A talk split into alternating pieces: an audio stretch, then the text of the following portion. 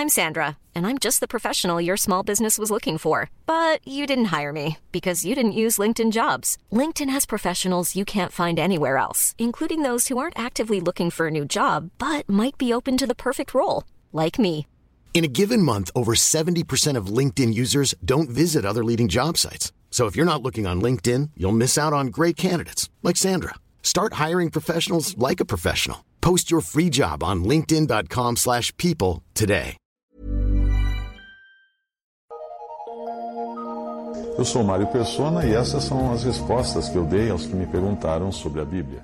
Você escreveu perguntando qual o significado da parábola das dez virgens. Eu creio que o número 5 na, na Bíblia nos fale de responsabilidade humana. Pelo menos o número 5 aparece muito associado a isso. São cinco os livros dados a Moisés, de todas as coisas que os homens deveriam cumprir. São dez os mandamentos, cinco da responsabilidade para com Deus e cinco para com o próximo. Considerando, outra coisa agora, considerando que a palavra virgem é uma figura da igreja no seu estado atual, eu creio que as cinco virgens prudentes nos falam da responsabilidade do testemunho que foi deixado nas mãos dos homens. As outras cinco virgens nos falam do testemunho que não tem o azeite, isto é, considerando que o azeite seja uma figura do, de, da unção do Espírito Santo, trata-se da esfera da profissão cristã daqueles que apenas professam ser cristãos, como é o caso da falsa noiva de Apocalipse, que é chamada lá de meretriz.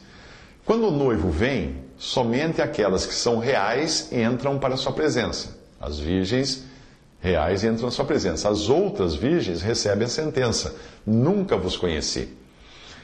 Eu não penso que cinco seja o número das esposas do cordeiro, porque existe uma noiva, uma só noiva, no sentido coletivo da igreja. Na verdade, nas Escrituras, o Senhor aparece até como tendo duas esposas. Da primeira, ele se divorciou por sua infidelidade, leia isso em Ezequiel 16 e também Jeremias 3, versículo 8. Porém, ele voltará a recebê-la mais tarde. É a sua esposa terrena, é Israel. A outra esposa que ele apresentará a si mesmo como virgem pura somos nós, a igreja.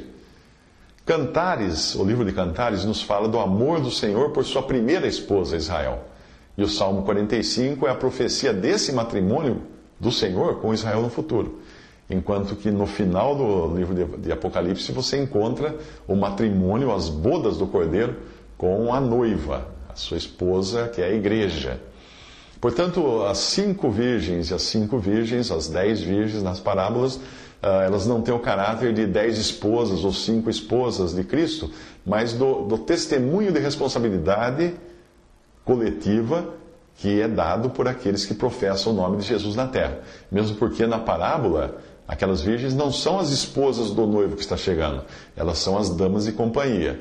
Porque o noivo tem uma esposa, no caso, quando nós falamos da igreja ou uma esposa quando falarmos de Israel.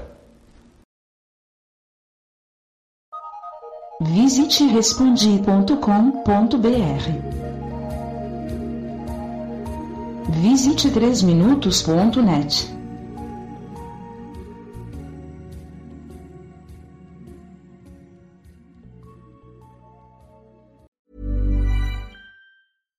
Imagine the softest sheets you've ever felt. Now imagine them getting even softer over time. That's what you'll feel with Bowl and Branch's organic cotton sheets. In a recent customer survey, 96% replied that Bowl and Branch sheets get softer with every wash. Start getting your best night's sleep in these sheets that get softer and softer for years to come. Try their sheets with a 30-night guarantee. Plus, get 15% off your first order at bowlandbranch.com. Code BUTTERY. Exclusions apply. See site for details.